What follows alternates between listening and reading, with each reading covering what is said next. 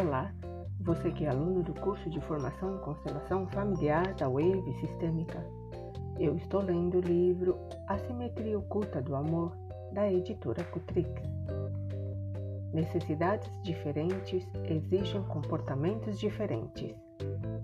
A necessidade de pertinência, o equilíbrio entre o dar e o receber, e a convenção social trabalham juntos para preservar os grupos sociais a que pertencemos. Contudo, cada necessidade persegue seu próprio objetivo com seus sentimentos particulares de culpa e inocência, de sorte que sentimos a culpa ou a inocência de modo diverso, de acordo com a necessidade e o objetivo em mira. A culpa é sentida como exclusão e alienação quando nossa pertinência é ameaçada. Quando nada a ameaça, sentimos a inocência como inclusão e proximidade. A culpa é sentida como dívida e obrigação quando se rompe o equilíbrio entre o dar e o receber. Quando ele é mantido, sentimos a inocência como crédito e liberdade a culpa é sentida como transgressão e medo de consequências ou castigos quando nos desviamos da ordem social. Sentimos a inocência perante a ordem social, como consciência e lealdade. A consciência exige, no atendimento a uma necessidade, o que ela proíbe no atendimento a outra e pode per permitir-nos, no serviço de uns o que ela nos proíbe no serviço de outros. Por exemplo, amor e ordem. Certa mãe mandou o filho brincar sozinho durante uma hora, pois ele infringira uma norma familiar. Se o tivesse trancado no quarto, a necessidade de ordem social teria sido atendida. Mas o menino, com toda razão, se sentiria sozinho porque o amor e a ligação teriam sido negligenciados. Por isso a mãe, como tantos outros pais, liberou-o de grande de parte do castigo. Embora não obedecesse completamente às exigências da ordem social e fosse culpada por isso, ela serviu ao amor como com inocência. A consciência atende a essas necessidades mesmo quando ela se contrapõe. Nesse caso, sentimos os conflitos entre elas como conflitos de consciência. Quem visa a inocência em uma necessidade visa ao mesmo tempo a culpa em outra. Quem aluga um carro, um quarto para na casa da inocência, logo descobre que foi morar também na casa da culpa. Não importa quanto nos esforcemos para seguir nossa consciência, sempre sentimos culpa e inocência. Inocência com respeito a uma necessidade, culpa com respeito a outra. Inocência sem culpa é uma ilusão. Como a consciência defende a vinculação? Agindo em prol da necessidade de pertinência a consciência nos liga às pessoas e, e grupos necessários à nossa sobrevivência, independentemente das condições que estabelece para essa pertinência. Embora o carvalho não escolha o chão em que vai crescer, seu ambiente o afeta e ele se desenvolve diferentemente em campo aberto. Numa floresta densa, num vale protegido ou num monte exposto aos ventos. Do mesmo modo, as crianças se adaptam sem questionamento aos grupos dentro dos quais nascem e apegam-se a eles com uma tenacidade que lembra o condicionamento. As crianças sentem sua ligação com a família sob a forma de amor e boa sorte. Não importa se essa família as alimente ou as negligencie. Para elas, os valores e hábitos familiares são bons, pouco importando as crenças e atos dessa família. No serviço da pertinência, a consciência reage a tudo que estreite ou ameace nossos vínculos.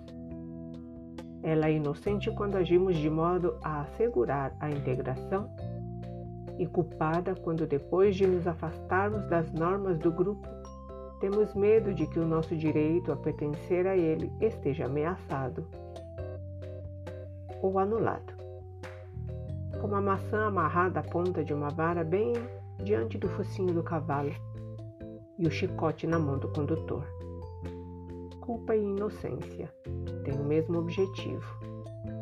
Puxam-nos e empurram-nos na mesma direção, preservando ciosamente nossos laços com a família e a comunidade. A consciência que defende a nossa vinculação não se sobrepõe às falsas crenças e superstições dos grupos a que pertencemos, guiando-nos rumo a uma verdade superior. Ao contrário, favorece e conserva essas crenças, tornando difícil para nós perceber, conhecer e recordar o que ela proíbe. O vínculo e a pertinência, tão necessários à nossa sobrevivência e bem-estar, precentuam também o que devemos perceber, perceber, crer e conhecer. Negação consciente do óbvio. O médico contou a um grupo que sua irmã telefonou-lhe certa manhã, pedindo que fosse vê-la, pois não se sentia bem e desejava sua opinião profissional. Ele o fez, e ambos ficaram conversando por uma hora sem chegar a nenhuma conclusão. Ele recomendou que ela consultasse um ginecologista.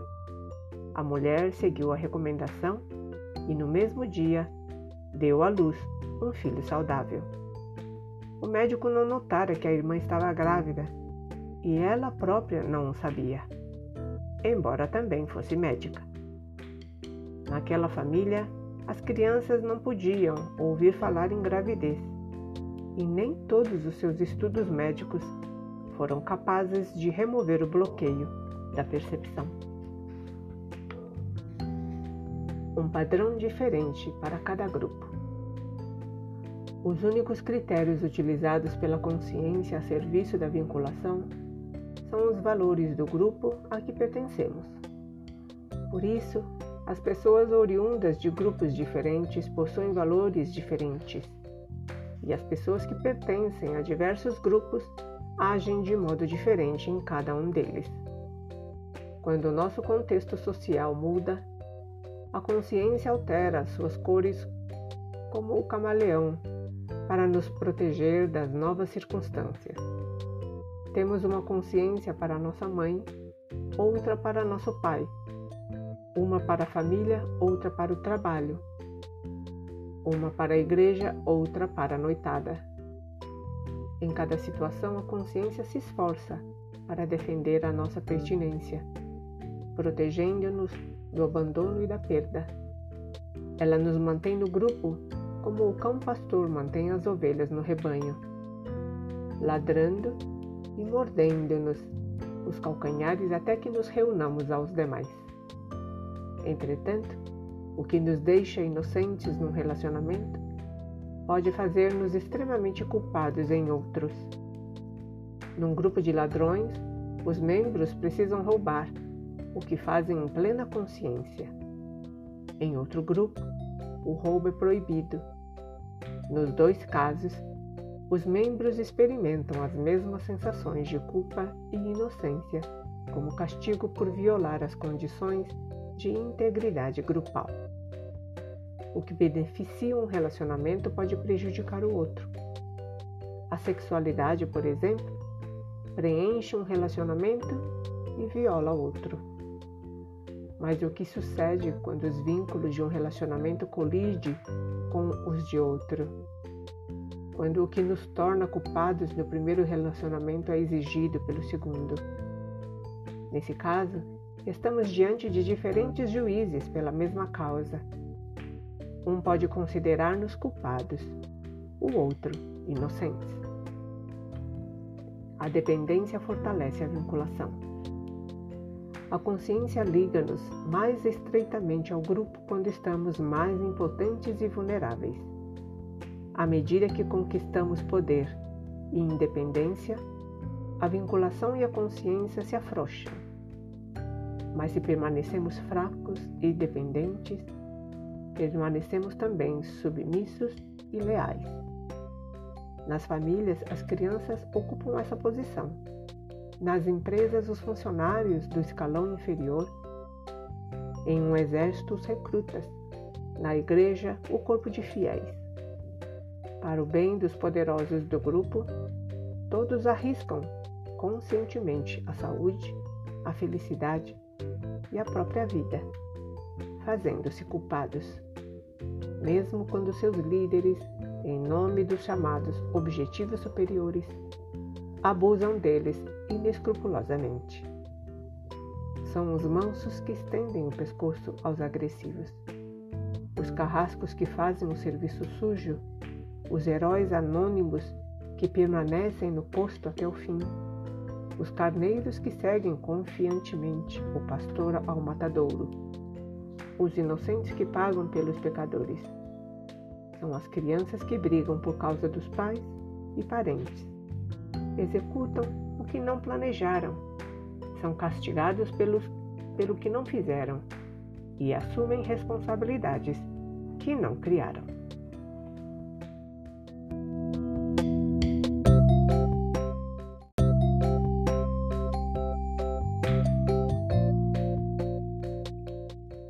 Olá, você que é aluno do curso de Formação em Constelação Familiar da Wave Sistêmica eu estou lendo A Simetria Oculta do Amor, de Betty Hellinger, da editora Cutrix. Falta de espaço. Um velho, percebendo que o fim se aproximava, procurou um amigo que o ajudasse a encontrar a paz. Quando jovem, repreendera moderadamente seu filho e este se enforcara na mesma noite.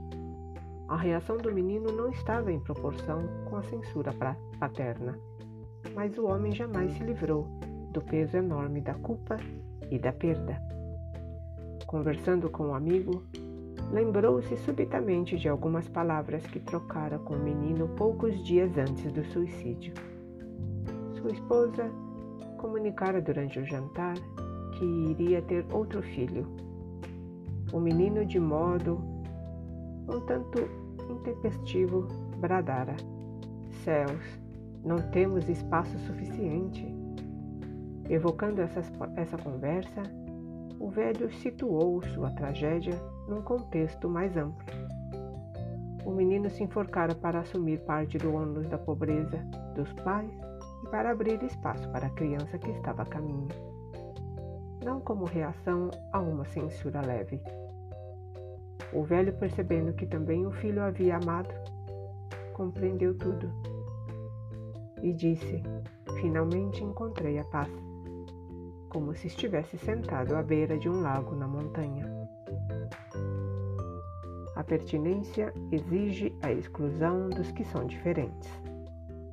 Se a consciência, agindo a serviço da pertinência, liga-nos uns aos outros no grupo, também nos leva a excluir os que são dif diferentes e a negar-lhes o direito de participação que reclamamos para nós. Então, tornamo-nos uma ameaça para eles. A consciência que defende a nossa pertinência induz-nos a fazer com essas pessoas diferentes o que tememos como a pior consequência da culpa. Nós os excluímos. Mas assim como os tratamos mal em sã consciência, eles nos maltratam em nome da consciência de seus grupos. A consciência que protege a pertinência inibe o mal do interior do grupo, mas suspende essa inibição com respeito aos estranhos. Fazemos-lhes então uma sã consciência, o que a consciência nos impede de fazer aos membros de nosso próprio grupo. No quadro dos conflitos religiosos, raciais e nacionais, a suspensão das inibições que a consciência impõe ao mal dentro do grupo permite que os membros desse grupo cometam em sã consciência atrocidades e crimes contra quem pertença a grupos diferentes. Portanto, inocência e culpa não são a mesma coisa que bem e mal. Perpetramos ações destrutivas e más em plena consciência, quando elas favorecem os grupos necessários à nossa sobrevivência. Empreendemos ação construtiva, com a consciência pesada, quando ela ameaça a nossa participação nesses mesmos grupos. Considerações adicionais. O testemunho de ex-membros da Polícia Secreta Sul-Africana perante a Comissão pela Verdade e Reconciliação, chamou a atenção do mundo e constituiu e constitui excelente exemplo do fenômeno que examinamos aqui. A decisão do governo Nelson Mandela de garantir anistia aos ex-policiais que desejassem testemunhar publicamente a respeito de suas antigas atividades criou uma atmosfera em que o efeito da percepção do bem e do mal oriunda da participação em grupos sociais, fica bastante claro. No contexto de sua integração na secreta, na polícia secreta, durante a vigência do apartheid, eles torturaram e assassinaram, supondo estar fazendo o bem em defesa da nação ameaçada. Agora, num contexto político diferente, com a anistia garantida, veem sob outro ângulo essas atividades, revelando profundo e genuíno remorso. As aparências de culpa e inocência podem ser enganosas. A culpa e a inocência mudam frequentemente de aspecto, de modo que a inocência pareça culpa e a culpa a inocência. As aparências enganam, e só pelos resultados conhecemos a verdade os jogadores. Eles se declaram, eles se declararam adversários, face a face. Disputaram num tabuleiro comum, com diversas figuras e regras complicadas. Movimento a movimento. O antigo jogo dos reis. Cada qual sacrifica diversas peças em suas jogadas e busca vantagem até que não haja mais movimentos a fazer e o jogo termine. Em seguida, mudando de lado e de cores, iniciam outra rodada do mesmo jogo dos reis. Mas quem joga bastante, muitas vezes ganhando, outras perdendo, torna-se um mestre dos dois lados. Assim como as aparências da culpa e da inocência podem enganar, a consciência do grupo, aos poucos, vai moldando a experiência do mundo das crianças. Ela colore, com as crenças da família, sua percepção do que é. O aprendizado do bem. Uma criança vai ao quintal e se surpreende com a mudança que vê. A mãe diz: Olha como é bonito! Agora a criança tem que prestar atenção às palavras. O olhar e o ouvir são interrompidos. Sua ligação direta com o que existe cede lugar a juízos de valor. A criança já não pode confiar na sua própria experiência de fascínio ante o que é, mas deve obedecer a uma autoridade exterior que define o que é belo e bom a consciência torna-se grande engodo, colocando sentimentos de culpa e inocência no lugar do conhecimento do bem e do mal. O bem que traz a reconciliação tem de superar as falsas aparências criadas pelas nossas ligações com diversos grupos. A consciência fala: o mundo é. A consciência e equilíbrio entre o dar e o receber. Nossos relacionamentos bem como nossas experiências de culpa e inocência, começam com o dar e o receber. Nós nos sentimos credores quando damos e devedores quando recebemos. O equilíbrio entre crédito e débito é a segunda dinâmica fundamental de culpa e inocência nos relacionamentos. Favorece todos os relacionamentos, pois tanto o que dá quanto o que recebe conhecem a paz se o dar e o receber forem iguais. Um presente de amor. Um missionário na África foi transferido para outra área. Na manhã em que ia partir, recebeu a visita de um homem que caminhara várias horas para dar-lhe uma pequena quantia de dinheiro como presente de despedida. A quantia montava cerca de 30 cents. Era claro para o missionário que o homem queria agradecer-lhe, porque estando doente, o missionário cuidara dele e o fora visitar muitas vezes. Compreendeu que 30 centes era uma grande quantia para o pobre homem. Sentiu-se tentado a devolver o dinheiro e mesmo a acrescentar-lhe um pouco mais. Todavia, depois de refletir, aceitou o presente e agradeceu ao homem. Fora dado com amor e com amor devia ser recebido. Quando aceitamos alguma coisa de alguém, perdemos a inocência e a liberdade. Quando recebemos, ficamos em débito e devedores para com o doador.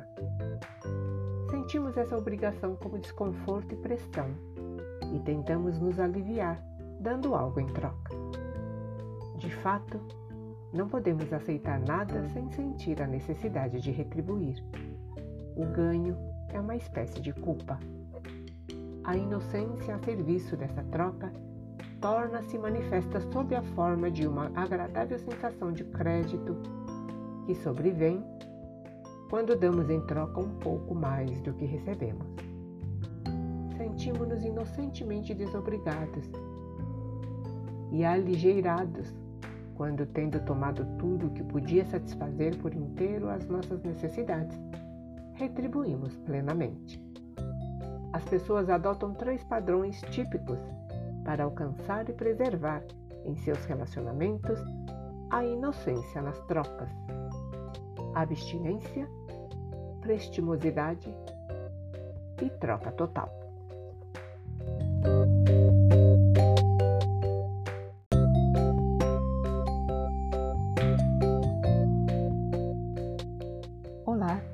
Você que é aluno do curso de formação em constelação familiar da Wave Sistêmica eu estou lendo o livro A Simetria Oculta do Amor de Betty Hellinger, da editora Cutrix. Abstinência. Algumas pessoas se agarram à ilusão de inocência, minimizando sua participação na vida. Em vez de aceitar integralmente aquilo de que necessitam e se sentir obrigadas, elas se fecham, fugindo da necessidade e da vida. Sentem-se livres da necessidade e da obrigação, e por não sentirem necessidades, não precisam aceitar nada. Entretanto, apesar de se julgarem inocentes e descobrir e desobrigadas, a inocência delas é a do observador distanciado. Não sujam as mãos, por isso se consideram superiores ou especiais. Seu gozo na vida, porém, é limitado pela estreiteza de seu envolvimento e elas se sentem, consequentemente, vazias e insatisfeitas. Semelhante atitude pode ser notada em muitas pessoas que sofrem de depressão. Sua recusa em aceitar o que a vida oferece desenvolve-se primeiro no relacionamento com um dos pais, ou com ambos, e mais tarde transfere-se para outros relacionamentos e para as boas coisas do mundo. Algumas justificam a recusa queixando-se de que o que receberam não foi o bastante ou não lhes convinha. Outras apontam os erros e limitações do doador, mas o resultado é o mesmo: continuam passivas e vazias. Por exemplo, quem rejeita ou julga seus pais independentemente do que possam ter feito, costuma sentir-se incompleto e perdido. Vemos o contrário nas pessoas que conseguiram aceitar os pais como são, nada recusando deles. Elas experimentam essa aceitação como um fluxo contínuo de energia e alimento que lhes permite tecer outros relacionamentos e que também possam dar e receber, mesmo que seus pais as hajam tratado muito mal. Prestimosidade. Há pessoas que tentam preservar a inocência, negando suas necessidades, mesmo depois de receber o suficiente para se sentirem obrigadas. Dar antes de receber propicia uma sensação fugaz de crédito que desaparece quando aceitamos aquilo de que temos necessidade. Quem prefere conservar a sensação de crédito em vez de deixar que os outros o presenteiem livremente, na verdade está dizendo: é melhor você ficar devendo para mim do que eu para você. Muitos idealistas assumem essa postura, amplamente conhecida como Síndrome do Prestimoso. Essa luta egoísta para a liberação da necessidade é visceralmente hostil aos relacionamentos. Aquele que só deseja dar sem receber apega-se a uma ilusão de superioridade. Rejeita o prêmio da vida e nega igualmente ao parceiro. Outros nada querem de quem se recusa a receber. Tornam-se ressentidos e se afastam. Por isso, o prestimoso, crônico, costuma ser solitário e até amargurado. Troca total. O terceiro e mais belo caminho para a inocência no dar e receber é o contentamento que se segue a uma troca total, quando damos e recebemos plenamente. Essa troca é o cerne dos relacionamentos. O doador recebe, o recebedor dá. Ambos são doadores e recebedores ao mesmo tempo. Para a inocência, não importa apenas o equilíbrio entre o dar e o receber, mas também o seu volume. Um volume pequeno de doações e recebimentos traz pouco proveito. Um volume grande nos torna ricos. O dar e receber em larga escala traz consigo um sentimento de abundância e felicidade. Aumento de volume. O marido ama a esposa e quer dar-lhe um presente. Por amá-lo, também ela o aceita de bom grado e, em consequência, sente necessidade de retribuir. Obedecendo a essa necessidade, presenteia por sua vez o marido e, para ficar em terreno seguro, dá um pouco mais do que recebeu. E porque deu o amor, ele aceita a oferta e, em troca, dá-lhe mais ainda. Dessa forma, a consciência mantém um equilíbrio dinâmico e o relacionamento amoroso do casal se intensifica com o volume crescente do dar e receber. Semelhante alegria não cai do céu, mas é resultado da vontade de incrementar o amor pelo dar e receber nos relacionamentos íntimos. Graças a esse intercâmbio em larga escala, sentimos-nos leves e livres, justos e contentes. Entre todas as formas de alcançar inocência nas trocas, esta é de longe a mais satisfatória. O equilíbrio entre o dar e o receber, quando a reciprocidade é impossível. Em certos relacionamentos, a discrepância entre doador e recebedor é insuperável. Entre pais e filhos, ou entre professores e alunos, por exemplo. Pais e professores são basicamente doadores filhos e alunos recebedores. É claro, os pais recebem algo dos filhos e os professores dos alunos. Isso, no entanto, apenas reduz a discrepância sem anulá-la. Em todas as situações nas quais o equilíbrio não pode ser alcançado pela doação recíproca, este equilíbrio, junto com o contentamento, deve ser buscado por outros meios. Os pais já foram filhos, os professores já foram alunos eles encontram o equilíbrio entre o dar e o receber quando passam à próxima geração o que ganharam da anterior. Os filhos e os alunos devem fazer o mesmo. Boris von Munchausen descreve isso com muita beleza no poema seguinte: A bola de ouro. Pelo amor que meu pai me deu, nada dei. Em criança, eu não soube avaliar o presente Homem feito, fiz-me duro como um homem. Meu filho vai se tornando adulto, amado com desvelo, como nenhum outro, sempre no coração do Pai. Dou o que outrora recebia aquele. de quem eu não descendo e nada recebo em troca. Quando ele se tornar homem e pensar como homem, seguirá como eu o seu próprio caminho. Vê-lo-ei sem nenhuma inveja. Transmitir ao filho o amor que lhe entreguei. Meu olhar segue o jogo da vida, até as profundezas do tempo. Cada qual arremessa sorridente a bola de ouro, e ninguém a devolve às mãos daquele de quem ela partiu. O que é conveniente entre pais e filhos ou professores e alunos pode também ser aplicado quando o equilíbrio entre o dar e o receber não é atingido pela retribuição ou a troca total. Em todas essas situações, por exemplo, pessoas sem filhos, conseguimos nos livrar da obrigação dando a outros o que recebemos. Demonstração de gratidão. Expressar gratidão autêntica é outra maneira de as pessoas que dão mais do que recebem alcançarem o equilíbrio entre as duas ações. Não devemos abusar da demonstração de gratidão para evitar dar outras coisas quando isso for possível e apropriado, mas às vezes é a única resposta conveniente. No caso, por exemplo, de deficientes físicos, doentes graves, moribundos e até amantes. Nessas situações, além da necessidade de equilíbrio, um amor elementar entra em ação para unir os membros de um sistema social e mantê-los assim como a gravidade mantém os planetas e as estrelas. Esse amor acompanha o dar e o receber e se manifesta sob a forma de gratidão. Quem sente a verdadeira gratidão afirma: Você me presenteia sem pensar em retribuição e eu aceito seu presente com amor. O alvo dessa gratidão, por sua vez, afirma: Seu amor e sua valorização do meu presente valem mais para mim do que qualquer outra coisa que você pudesse me dar.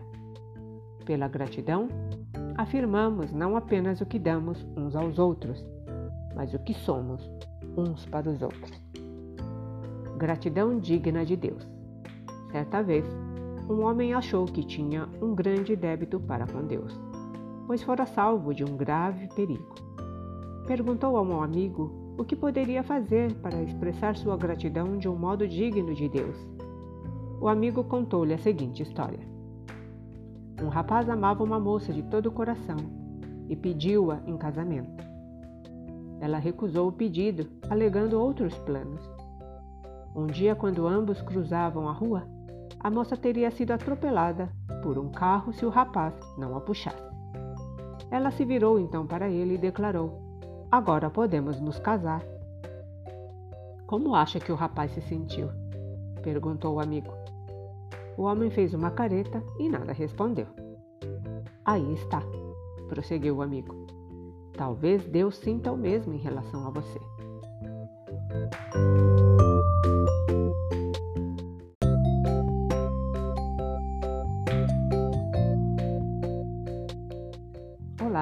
Você que é aluno do curso de Formação em Constelação Familiar da Wave Sistêmica, eu estou lendo o livro A Simetria Oculta do Amor de Bert Hellinger, da editora Cutrix. Somos propensos a sentir como ameaça uma boa sorte imerecida. Surge a ansiedade e o receio de que a nossa felicidade vá despertar a inveja dos outros ou provocar o destino. Todos tendemos a pensar que a que a aventura quebra um tabu e nos torna culpados. Como se por sermos felizes corrêssemos um risco. A gratidão autêntica minimiza essa ansiedade. No entanto, aceitar a felicidade em presença da desgraça alheia exige humildade e coragem. De volta da guerra.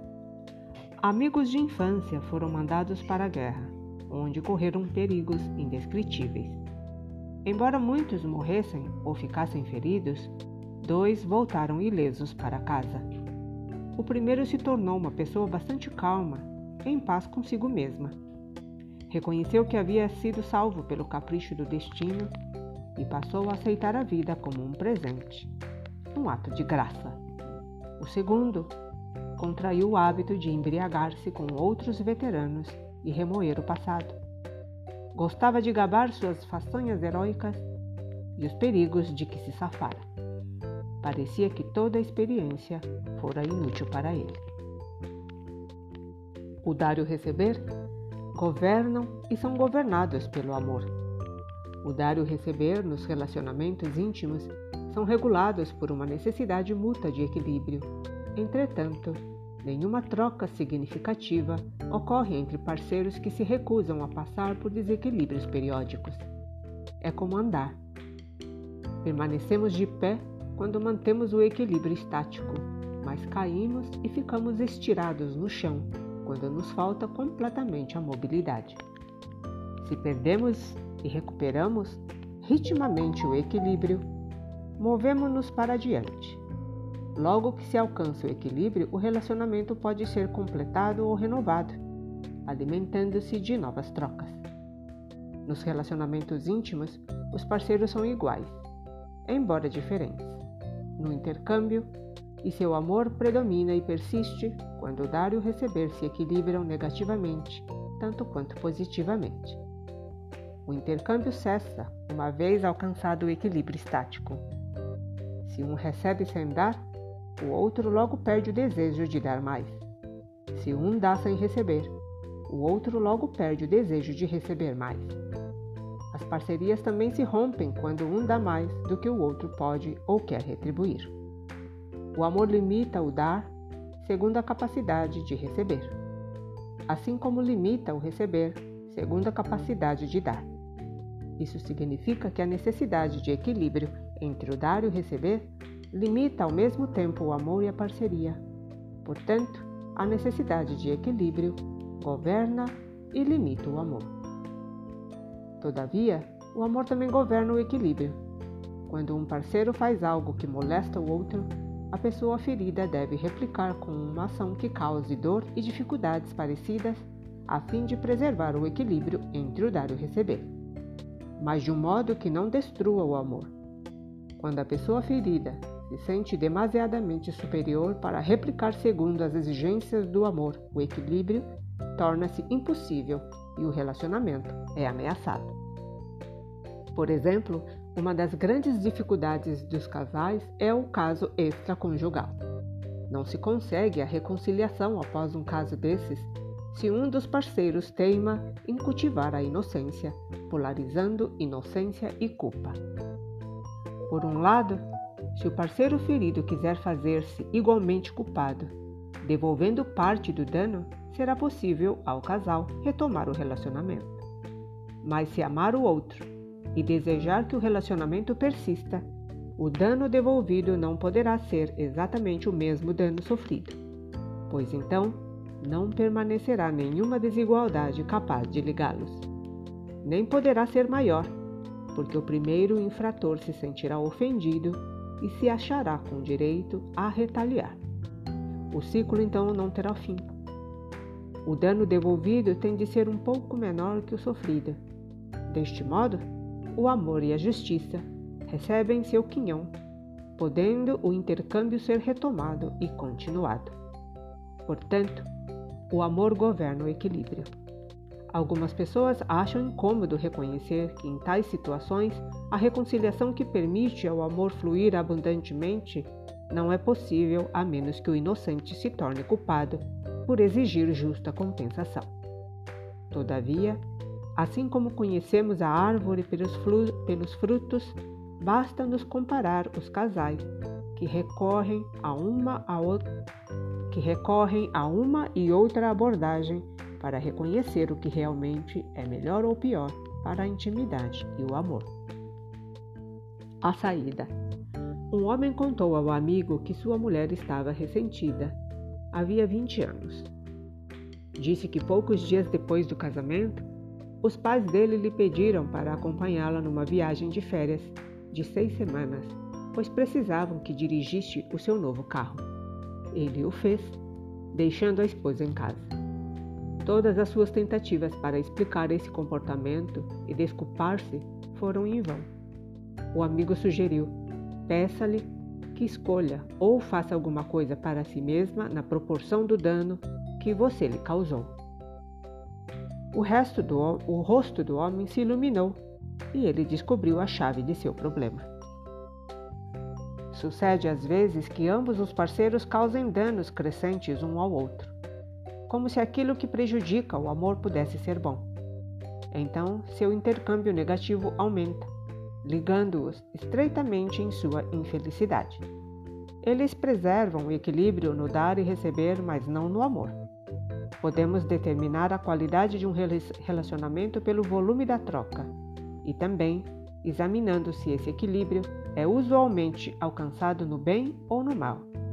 Isso mostra ainda como será possível restaurar uma parceria enfraquecida e torná-la satisfatória. Os parceiros passam da troca no mal para a troca no bem e aumentam-na com o amor. Falso desamparo. Quando alguém é ofendido, sente-se desamparado. Quanto maior o desamparo da vítima, mais severamente julgamos o ofensor.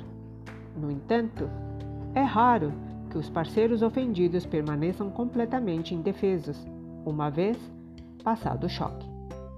Muitas vezes eles têm diversas opções de ação para romper o relacionamento, se as ofensas foram demasiado graves ou exigir reparação, e assim fazendo, calar a culpa e possibilitar, possibilitar um recomeço. Quando as vítimas não se valem da possibilidade de agir, outros agem por elas, mas com uma diferença. O dano e a injustiça que acabam provocando costumam ser piores do que se as vítimas agissem por si mesmas. Nos sistemas de relacionamento humano, os ressentimentos reprimidos demoram a vir à tona naqueles que se mostraram menos capazes de defender-se. O mais das vezes são os filhos e netos que experimentam cóleras antigas como se fossem as suas próprias. Falso mártir. Um casal maduro compareceu a um seminário. Após a primeira sessão, a mulher entrou no carro e foi embora, reaparecendo no dia seguinte, bem a tempo de participar do grupo. Plantou-se diante do marido e anunciou, na presença de todos e com a maior insolência, que acabara de encontrar-se com o amante. Na presença de outros membros do grupo, ela se mostrava tão gentil quanto o marido, atenta, simpática, sensível. Mas presente o marido, era tão, gro tão grosseira para com ele quanto agradável para com os demais. Ninguém sabia o que estava acontecendo, mesmo porque o homem não se defendia. Ora, em criança, essa mulher viajava com a mãe e os irmãos para o campo durante as férias de verão enquanto o pai permanecia na cidade com a amante. Pai e amante iam visitá-los de vez em quando, e a mãe os recebia amigavelmente, como se nada houvesse de errado. Por dentro, no entanto, estava furiosa. Reprimia a dor e a raiva, mas mesmo assim, as crianças percebiam tudo.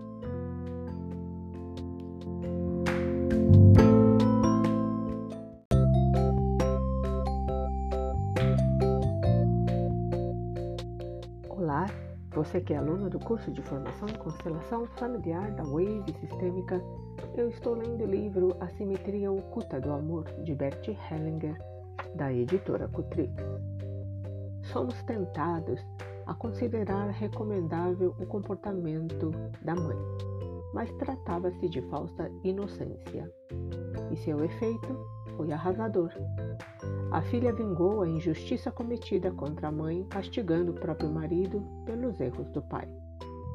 Mas demonstrou amor pelo pai ao agir exatamente como ele agira. Prejudicou seu marido, assim como o pai prejudicara sua mãe. Melhor seria que a mãe tivesse reagido a seu marido com raiva. Ele teria então de tomar uma decisão e ambos chegariam a um acordo ou se separariam. Sempre que o inocente continua a sofrer, mesmo havendo uma possibilidade de ação adequada, logo surgem mais vítimas inocentes e agressores culpados. É ilusão supor que evitamos a participação no mal pelo apego à inocência, em vez de fazer o possível para enfrentar esse mal, ainda que nós próprios o cometamos.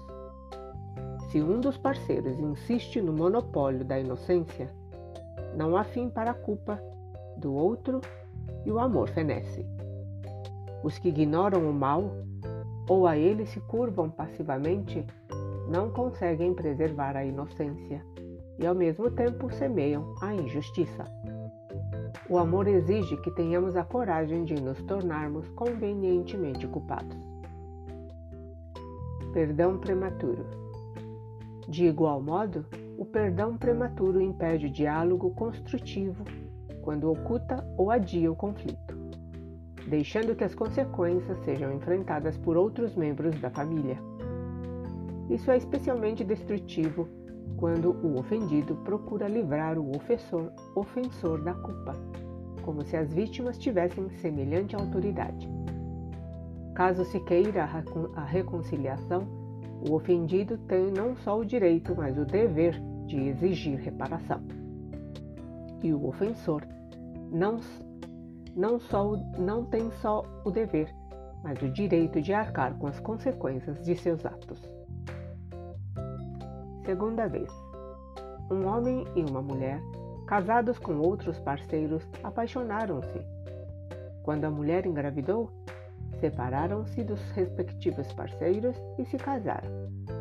A mulher não tivera filho antes. O homem tinha uma filha de seu primeiro casamento, que deixou com a mãe. O homem e a nova esposa sentiram-se culpados em relação à primeira esposa dele e sonhavam com o seu perdão. Ela, de fato, estava muito ressentida com os dois, pois pagava, juntamente com a filha, o preço da felicidade do casal. Quando confessaram a um amigo o desejo de ser perdoados, ele lhes pediu para imaginar o que sucederia se esse desejo fosse satisfeito.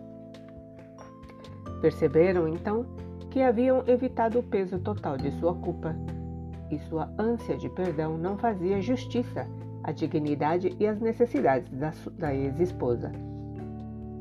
Decidiram admitir perante ela e a filha que de fato tinham exigido um grande sacrifício por sua própria felicidade e que estavam dispostos a atender às justas exigências das duas pessoas lesadas. Foi essa decisão que tomaram. O amor é mais bem servido quando as exigências da vítima são justas perdão e reconciliação. O perdão realmente eficaz preserva tanto a dignidade do culpado quanto a da vítima. Ele requer que as vítimas não exagerem nos pedidos de reparação e aceitem uma indenização justa da parte do ofensor. Sem o perdão, que reconhece o remorso genuíno e aceita a indenização adequada, não há reconciliação possível uma experiência. 1. Um, uma mulher divorciou-se do marido para ficar com o amante. Anos depois, começou a lamentar sua decisão. Percebeu que ainda amava o ex-marido e quis desposá-lo novamente, tanto mais que ele permanecia solteiro. Comunicou-lhe seus sentimentos, mas não obteve nenhuma resposta conclusiva. O ex-marido, entretanto, concordou em discutir o assunto com o conselheiro matrimonial. Este lhe perguntou o que esperava obter do encontro. Ele sorriu, meio a contragosto, e respondeu: Uma. Um. Experiência. O conselheiro perguntou então à mulher o que tinha a oferecer que pudesse induzir o ex-marido a viver com ela de novo. Respondeu que realmente ainda não pensara nisso e ainda disse de positivo. O homem, é claro, continuava cauteloso e distante. O conselheiro sugeriu que, antes de tudo, ela reconhecesse o mal causado ao ex-marido e lhe desse motivos para acreditar que poderia repará-lo. A mulher pensou um pouco. Depois encarou o ex-marido e disse com grande convicção: Lamento muito o mal que lhe causei Quero ser sua esposa outra vez. Vou amá-lo, fazê-lo feliz e fazer com que confie em mim. O homem continuava distante. O conselheiro disse-lhe: Você deve ter ficado muito ferido para arriscar-se novamente. O homem tinha lágrimas nos olhos. O conselheiro prosseguiu. Uma pessoa como você, uma vez ferida, costuma sentir-se superior e reivindica o direito de rejeitar a outra. E concluiu: Contra tamanha inocência, um culpado não tem nenhum, nenhuma chance. O homem voltou-se sorrindo para a ex-esposa. Aí está sua experiência. Um, disse o conselheiro. Pague seus honorários, pague meus honorários e faça o que quiser com o seu um. Não quero nem saber. Quando devemos ferir? Quando as ações de um parceiro num relacionamento íntimo resultam em separação, tendemos a acreditar que ele fez uma escolha livre e independente. Mas sucede às vezes que, se esse parceiro não agisse, sofreria algum dano. Os papéis estão se, então se inverteriam, com a culpa e as consequências mudando de lado. Talvez a separação fosse necessária porque a alma exigia mais espaço para crescer. Quem partiu já estivesse sofrendo. Em diversas situações, o sofrimento é inevitável. Nossas escolhas ficam limitadas a atos que façam brotar algo de construtivo da dor inevitável que devemos sofrer ou infligir.